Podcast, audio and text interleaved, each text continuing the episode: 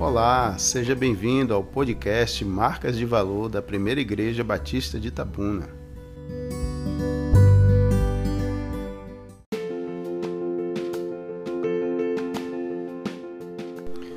Meu nome é João Luiz e vamos conversar sobre temperamento. Não existem duas pessoas iguais, cada ser humano é único, com suas complexidades. Porém, Há certos traços que são comuns ao ser humano, a isso chamamos temperamento. Hipócrates estabeleceu que haviam dois tipos, sanguíneo e melancólico. Galeno concluiu que Hipócrates estava certo, mas não totalmente.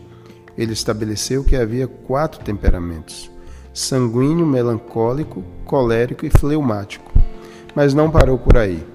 Gerard Heymans, psicólogo holandês, depois de diversas pesquisas, estabeleceu que havia oito temperamentos. E ele os descreve assim: nervosos são pessoas sensíveis, gostam de emoções, gostam de coisas dramáticas, sensacionais ou picantes.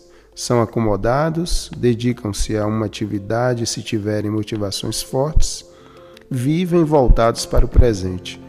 Gastam dinheiro com facilidade, não demonstram muito interesse pelo casamento, casam mais tarde, trabalham por impulso e não por prazer. Sentimentais são subjetivos, voltados para dentro de si. Normalmente são indecisos, tímidos, desconfiados. Vivem mais o passado, tendem a ser pessimistas, lembram mais das derrotas do que das vitórias. Gostam da solidão, valorizam mais o caráter do que bens materiais. Buscam no casamento compreensão, proteção e apoio esses têm interesse pelo casamento. Ativos exuberantes são pessoas cheias de entusiasmo, confiança em si. Têm facilidade para fazer amizade, são mais ingênuas, entendem que o casamento é algo natural e não são muito exigentes na escolha. Os apaixonados, parecido com os ativos exuberantes, mas estes buscam êxito nas relações conquistam a estima das pessoas, valorizam a vocação em detrimento da felicidade, desejam a aprovação dos outros, buscam alguém que os ajude, tendem a escolher quem está mais próximo. Os realistas são caracterizados pela sensatez, conciliadores, sociáveis, compreensivos, equilibrados, práticos e extrovertidos, pouco exigentes e tolerantes facilidade para definir o que querem e fazer escolhas. Fogem do sofrimento e das complicações. Aceitam as pessoas como são. Buscam no casamento amizade e prazer. Os fleumáticos são pouco comunicativos, frios, reservados, racionais, metódicos, autodomínio, sangue frio.